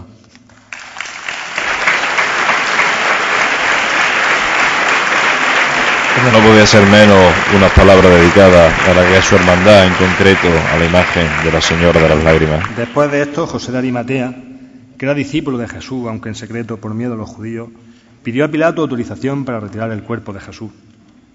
Pilato se lo concedió. Fueron pues y retiraron su cuerpo. Fue también Nicodemo, aquel que iba, que había ido a verle de noche. Con una mezcla de mirra y aloe de unos cien libras tomaron el cuerpo de Jesús y lo envolvieron en venta con los aromas, conforme a la costumbre judía del sepultar. Cristo de la buena muerte camina, doblada la cabeza, lleno el rostro de paz, la desazón partida, vencedor por amor de la muerte, dulce muerte que ya no tiene el signo trágico de una guadaña ensangrentada por emblema, sino expresión de paz y reposo infinito. Escalofrío recorre en mi cuerpo al adivinar en la penumbra de la noche a Cristo, entre cuatro cirios, avanzando, muriendo en todos los rincones, salvando a todos los hogares. Ya descienden tu cuerpo aniquilado, ya lloran silencio tus amigos, y ya han vuelto a tu hogares los testigos que gritaron, crucifícale. Madre de la mía de la angustia, cuántas lágrimas no debiste derramar después de verlo azotado, coronado de espinas, curvada su espalda por el peso del madero, tendiendo la mano a las mujeres santas. Cuántas lágrimas no debieron de recorrer tu rostro, sabiendo que no lo volvería a abrazar ya más que muerto al pie de la cruz descendido. En el lugar donde había sido crucificado había un huerto y en el huerto un sepulcro nuevo en el que nadie todavía había sido sepultado. La ternura de sus manos es la expresión de su humildad. Su elegante silueta se interna por las calles del barrio, el Viernes Santo más estrechas que nunca, para a acariciarlo, y Cristo erguido, escoltado por cuatro achones, se eleva en su calvario como un día junto al lago de Tiberíades para recitarnos en el corazón las eternas bienaventuranzas. Sí, Cristo es Cristo crucificado. Mirad al que atravesaron, dijo el profeta, y los cofrades de San Juan lo pusieron en alto. No se esconde la lámpara bajo el celemín, no, se pone sobre la mesa, sobre el paso en el elevado calvario. Cristo para todos, nadie quede fuera, Cristo para el hombre, Cristo para mí, Cristo para ti. Y ahora recorres tu barrio y pareces que lloran las cornetas tras tu paso. Y te he mirado despacio, madre mía de los dolores, a la cara, recreándome en tu tez pálida y tus párpados casi cerrados por el peso del dolor, en el filo amargo de tus siete espadas, y me han entrado escalofríos. Tu camarín es el joyero que te custodia y tu oratorio el salón donde recibes, el altar donde te rezan y la calle, ay, la calle, la calle el reino de tu gloria, el bálsamo para tus penas, la blanca flor para tus pies, el pañuelo para tus lágrimas, la medicina de tus dolores, porque esas penas y dolores son los nuestros. Allí pues, porque era el día de la preparación de los judíos y el sepulcro estaba cerca, pusieron a Jesús. Señora, cuando atardece el Viernes Santo y cobijada bajo el dosel negro de tu paso sale a la calle, tus cofrades abren que no hay consuelo, que alivie la herida de tu corazón ajado. Ni palio, ni corona, ni paso, ni nada. No existe, señora, bálsamo alguno que mitigue tu dolor, ese dolor tuyo en la noche más negra, ese dolor resignado abandonando en las manos del Padre Eterno, esa pena honda que te amarga, ese sufrimiento que te aflige, esa soledad que te inunda, esa angustia que te ahoga, ese puñal que te traspasa. No, no hay remedio, no hay solución para tu dolor, ni la ardiente fe de la llama de los cirios, ni la oración emocionada de los claveles en su jarra. No, tú vas llorando, señora, y vas llorando en silencio, y ante ese llanto tuyo, sin sonido ni palabra, el pueblo y el universo entero ha de callarse y se calla porque no hay dolor como tu dolor, ni alma traspasada como tu alma, que en la hermosura tristeza de tu rostro de nácara aún asoma dulce, intacta, incólume, limpia, la pureza inmaculada de tu alma blanca. Y pasado el sábado, María Magdalena, María de la Madre de Santiago y Salomé compraron perfumes para ungir el cuerpo de Jesús. A la madrugada del primer día de la semana, cuando salía el sol, fueron al sepulcro y decían entre ellas, ¿quién nos correrá la piedra de la entrada del sepulcro? pero al mirar vieron a un joven sentado a la derecha, vestido con una túnica blanca. Ellas quedaron sorprendidas, pero él les dijo, no teman. Ustedes buscan a Jesús de Nazaret, el crucificado. Ha resucitado, no está aquí. Miren el lugar donde lo habían puesto. Vayan ahora a decirle a sus discípulos y a Pedro que Él irá antes que ustedes a Galilea. Allí lo verán, como Él se lo había dicho. Y aquella gloria será seguramente ver al Señor resucitado en besamanos diario en San Ildefonso y verlo tan cerca y sin corona y sin llaga. Y será la gloria seguramente una torna noche de plata. Y la gloria seguramente será ver alzar al rostro y respirar al Señor.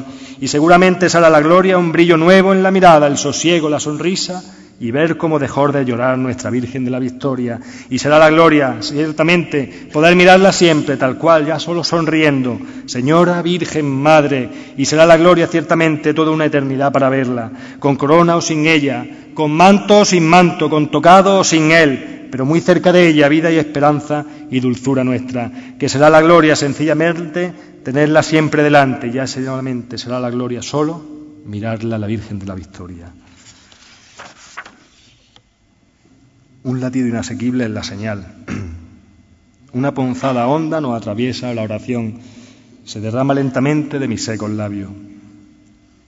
Mis dedos deslizan silenciosamente y suavemente las oscuras cuentas de un rosario de recuerdo. Cruzamos el umbral del zaguán y el de una nueva mañana de pregón, una mañana menos, pero en el alma un momento único más. La mañana del pregón se nos escapa ya de las manos.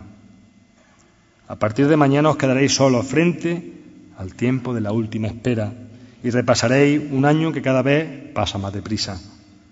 Pero antes de que todo esto llegue, quiero pediros que me acompañéis. Dejaremos atrás este salón, cruzaremos las estrecheces de nuestras calles de Jaén. Señor, yo nunca sabré decirte cosas hermosas. Yo solo sé quererte y seguirte. Y con eso, y nada más que con eso, hoy me puse delante de esta gente en esta tribuna para pregonar tu Semana Mayor. Cuando se recibe un encargo como el que él tratado de cumplir con todos vosotros, los recuerdos y las personas se agolpan inevitablemente en la cabeza. Se repasa toda una vida y uno piensa, en primer lugar, en la madre y en el padre que le están escuchando desde el patio de butaca.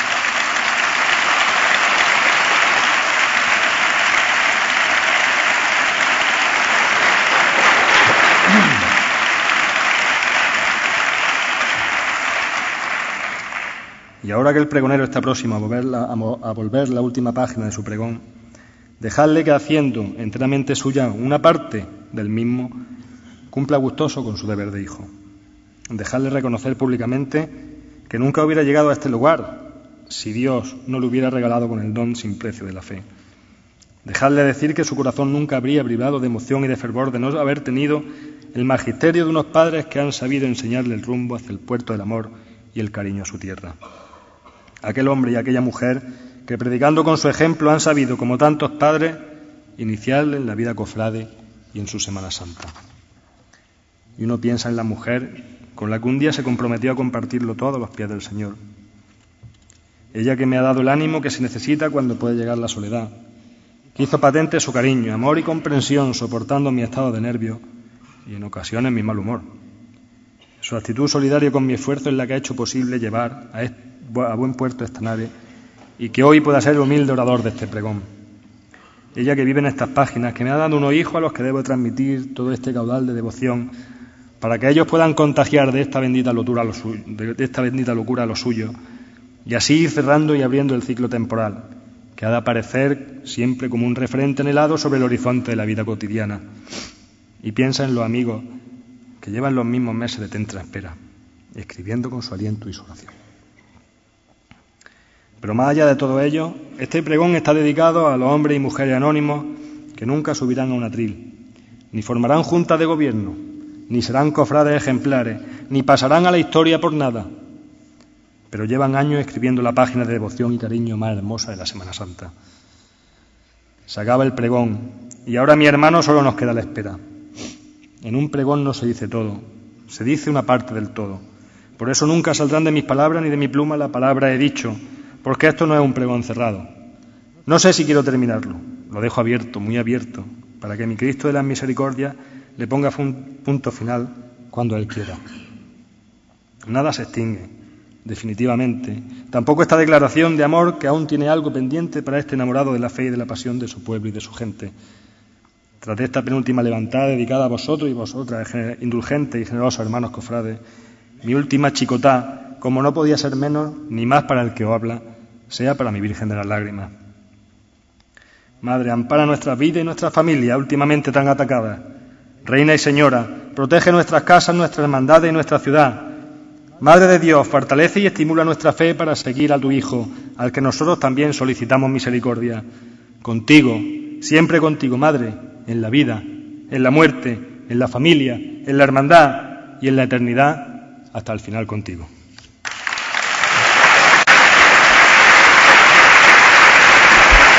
Y ahí quedó el pregón de la Semana Santa de Jaén 2011, en la oratoria, en la palabra y en la pluma de Francisco Javier López Quevedo Cano. Se pone de pie el patio de butacas, ovacionando al pregonero.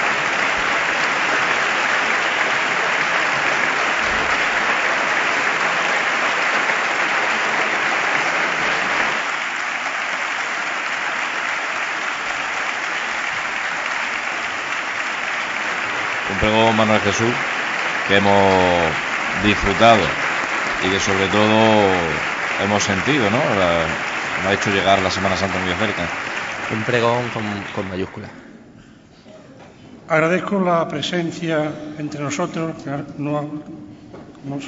las personas que nos acompañan, el ilustrísimo señor conciliario de la agrupación de cofradías, la ilustrísima señora alcaldesa presidenta del excelentísimo Ayuntamiento de Jaén, a los miembros de la Corporación Municipal, autoridades civiles y militares y a todos ustedes, a mi buen amigo José Luis Buendía, que tan bella presentación ha hecho, pregonero del año pasado.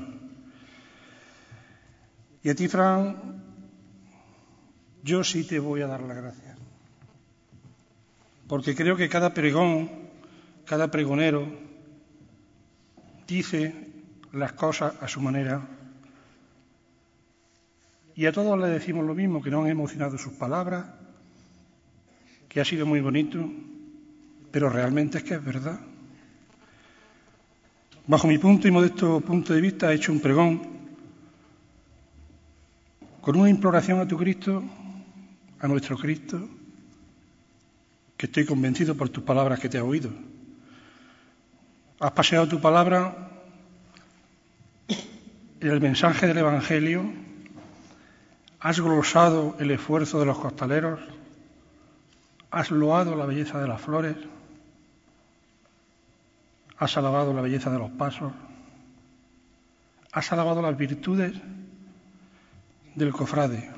Has clamado por algo que permanece en el corazón de todos los cofrades y a lo que no renunciamos, hacer estación de penitencia en la Santa Iglesia Catedral. Yo te quiero entregar, pues, ese recuerdo que estoy seguro que va a ocupar un rincón importante en tu casa, un recuerdo que es el escudo de la agrupación de cofradías y hermandades, diseñado por un cofrade de pro que hace muy poquitos días no ha dejado, Alberto Sánchez Estrella. A él quiero tener un emotivo y sentido recuerdo para él.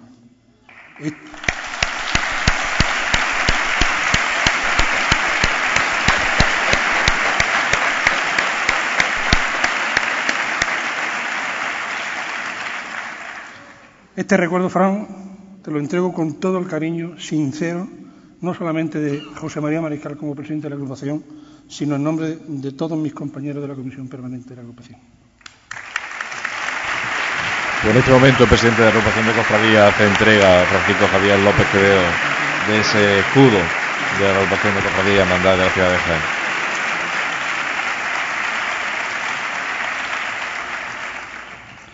Quiero que el consejero de la agrupación, que viene en representación del señor obispo, pues nos dirija unas palabras.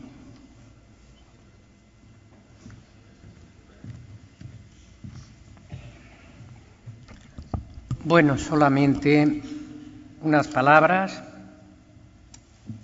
para no enturbiar pues estas palabras tan bonitas que nos ha dicho Francisco Javier, estas reflexiones, pues como fruto de su fe de su condición de cristiano y de cofrade y entonces pues simplemente felicitarlo en nombre también del señor obispo. Él sabe que también tenía interés don Ramón de poder participar y compartir con nosotros esta mañana en este pregón de Semana Santa.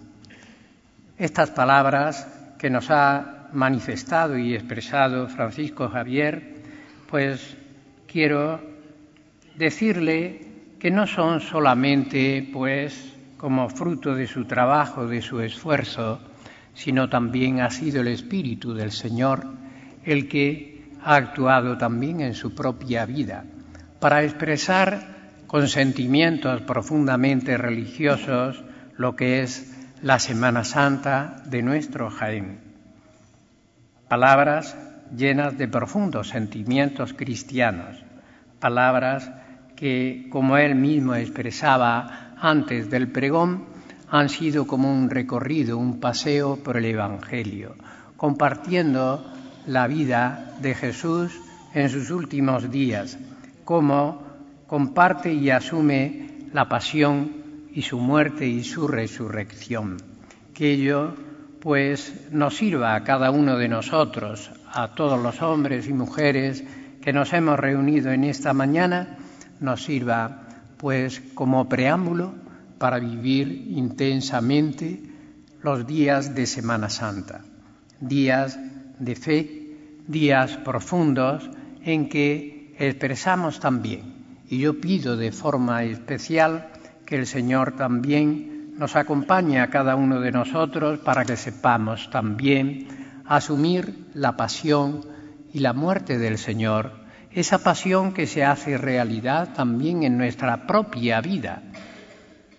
La vida ya nos proporciona también esa pasión y esa muerte del Señor, pero demos gracias al Señor que nos da también luz y nos da fuerza para que podamos también nosotros, hombres y mujeres que hemos escuchado a Javier, pues nos dé esa fortaleza en nuestra fe para convertirnos también en verdaderos pregoneros de la pasión, de la muerte y de la resurrección del Señor. Gracias a todos. Pues eran las palabras del consiliario de la agrupación de cofradía, don José López Maya. Saludamos aquí en la cabina de nuevo a Juan Luis Plaza. Buenas tardes. Hola, muy buenas de nuevo. Para clausurar el acto invito a la alcaldesa de nuestra ciudad que, que venga y haga lo propio.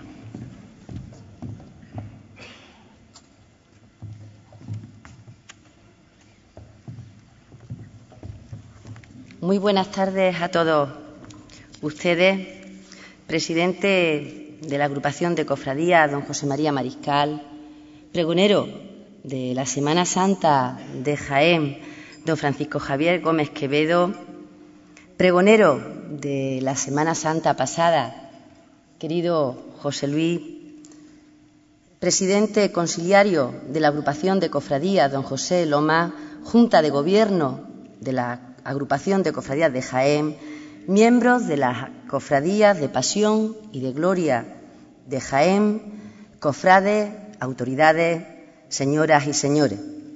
Quiero que mis primeras palabras sean de enhorabuena, de enhorabuena para el pregonero de la Semana Santa de Jaén 2011, Fran Gómez, como le gusta que le llamen, por el magnífico, por el hermoso pregón que acabamos de escuchar. Sus palabras, tus palabras, son la antesala y la cruz guía que prácticamente abren nuestra Semana Mayor. También quiero agradecer, como todos los años, la invitación que me hace la agrupación de cofradías de Jaén por hacerme partícipe todos los años de este emotivo acto. Y es que nuestras hermandades, nuestras cofradías, son el alma y la esencia de esta tradición tan nuestra que nos hace sentir, que nos hace vibrar una pasión y que Jaén custodia como su gran tesoro. Nuestra Semana Santa es parte del alma de los y de las jiennenses. De Domingo de Ramos a Domingo de Resurrección, la ciudad se viste de terciopelo y queda cautivada por el brillo de una candelería que ilumina la faz de María. Se deja llevar por el ensueño al compás de una marcha cofrade y se emociona con el gesto de un Cristo que quiere morir y resucitar entre olivares. Ciudad del Santo Rostro, del Santo Reino de antaño, Jaén, siempre ha sido estandarte de una religiosidad popular que eleva el sentimiento de los y de las jaeneras a sus veneradas imágenes. Las cofradías de Jaén encierran a la vez un rico patrimonio artístico y cultural que cada primavera se muestra al fervor de un pueblo que se siente cofrade. Nuestro Jaén cofrade tiene una forma propia de sentir, de vivir la, pasión jaenera. Nuestra gente se arremolina en las calles y en las plazas para ver el discurrir de los cortejos, de los pasos, caminar cadente de las filas de nazarenos que acompañan a nuestras imágenes. Nuestra gente canta saetas a un Cristo que desde la cruz sufre martirio y escarnio. Nuestra gente se cautiva con la belleza de una madre que bajo palio enseñorea los días de Semana Santa. La gente inunda los barrios de la ciudad para ver salir las cofradías y sueña con costal y cirio. Siente en la noche escalofrío y musita una oración al paso de Cristo o de su madre.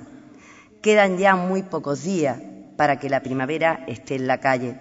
Queda muy poco para que Jaén se degrane y sangre de Calvario y con monte de clavel.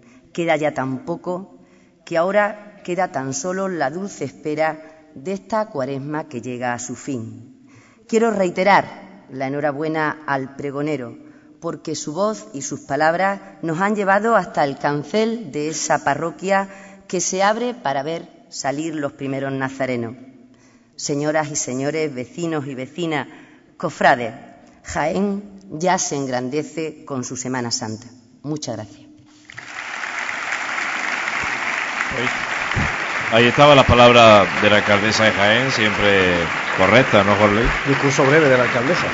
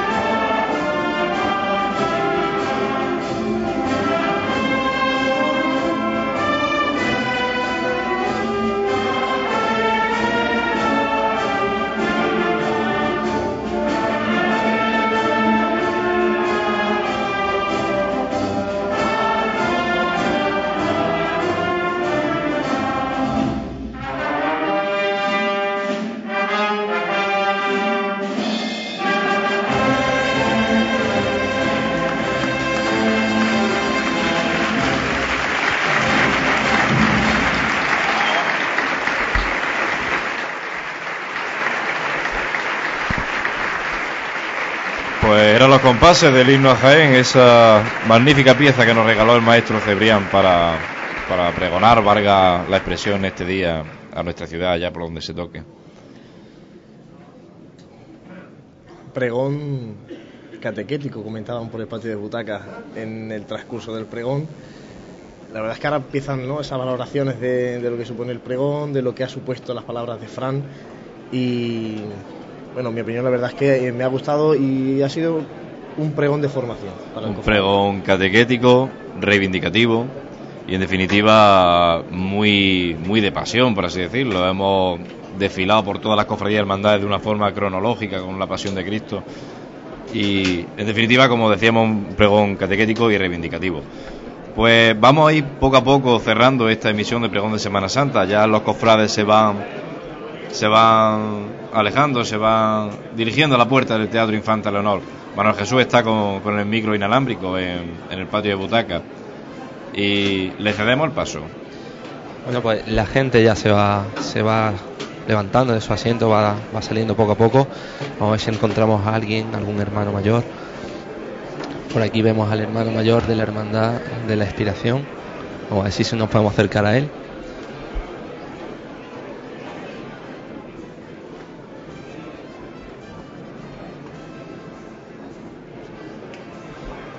La verdad es que ahora es un eh, momento de saludos otra vez del reencuentro anterior. Parece que Manuel Jesús ya tiene protagonistas en el patio de butacas. La verdad que ha tenido para, tu hermana de la inspiración. Eh, la verdad es que sí, eh, Fran es cofrade querido por todos, puesto que perteneció al cuerpo de costaleros del grito de la inspiración y entonces pues ha tenido esas palabras de, con mucho sentimiento hacia la imagen que portó durante muchos años. Nos ha dejado a, María Santísima de las siete palabras atrás. No, no, no, no. Él, independientemente de ser costalero, es una persona, como bien ha demostrado hoy en el pregón, que es cristiano, cofrade y que a María también, a través de su hermandad con la Virgen de las Lágrimas, es una imagen que él tiene muy dentro, ¿no? Y, y evidentemente también ha tenido unas palabras muy bonitas para las siete palabras. Muchas gracias, Juanma. Venga, a vosotros. Era la palabra de Juan Manuel Galisteo, hermano mayor de la Hermandad Sacramental del Santísimo Cristo de la Aspiración María Santísima de las Siete Palabras. Eh, poco a poco se va quedando vacío el Infante del Honor, casi casi abocamos el inicio de esta retransmisión. Y ahora lanzo una pregunta, ¿cómo va a calar ese mensaje de la estación de penitencia en la catedral? Porque al unísono las palmas han roto en el patio de butaca. o sea que el, el, sentir cofrade está por ahí. Esperemos, esperemos que cale profundo donde tiene que calar en cosas de palacio, como siempre decimos en Pasión en Jaén. Que cale eso y que cale otras palabras como, como la reivindicación del no quitar el crucifijo de, los sitios públicos, que al fin y al cabo es una batalla que casi tenemos perdida, pero bueno, no lo vamos a quitar de, las calles de Jaén. Cedemos el paso a Manuel Jesús Negrillo, que creo que está con el vicehermano mayor de la Hermandad de la Borriquilla. Así es, tengo conmigo a David Fernández, vicehermano mayor de la Hermandad de la Borriquilla. David, pregón evangélico. Pregón muy evangélico, de todas formas, bueno, pregón magnífico, dado o teniendo en cuenta que la materia prima de la que está hecho Fran auguraba evidentemente un pregón como el que nos ha dado, ¿no? Eh, una persona que ha mamado la Semana Santa como él ha dicho desde pequeño y evidentemente eh, su pregón solo podía ir en torno a Cristo y María. Este pregón abre, abre o da el pistoletazo de salida, ¿no? A, una, semana intensa de montaje, de, oraciones, de, de, peticiones, ¿no? De mirar incluso al cielo, ¿no? Evitando evitando acordarse de esos domingos de Ramos los que llueve. Eh, evidentemente, este es el aldabonazo final que, presenta a esta semana de pasión que, dentro de una semana, y además tú y yo lo viviremos con muchísima intensidad, el domingo de Ramos saldremos, saldremos a la calle. A ver, a ver si el Señor nos acompaña y, bueno, y el, el cielo nos da una tregua, ¿no? Seguro que sí. Muchas gracias, David. A ti, Manolo. Las palabras de David Fernando Ordóñez, el vicehermano mayor de, de la Hermandad delante de Jesús Jerusalén, María Santísima de la Paz. Pues bueno, ya prácticamente está todo el trabajo hecho. Cuando son, en riguroso directo, como decíamos, las 1 y 41 minutos de la tarde. Juan Luis, eh, ¿qué decir?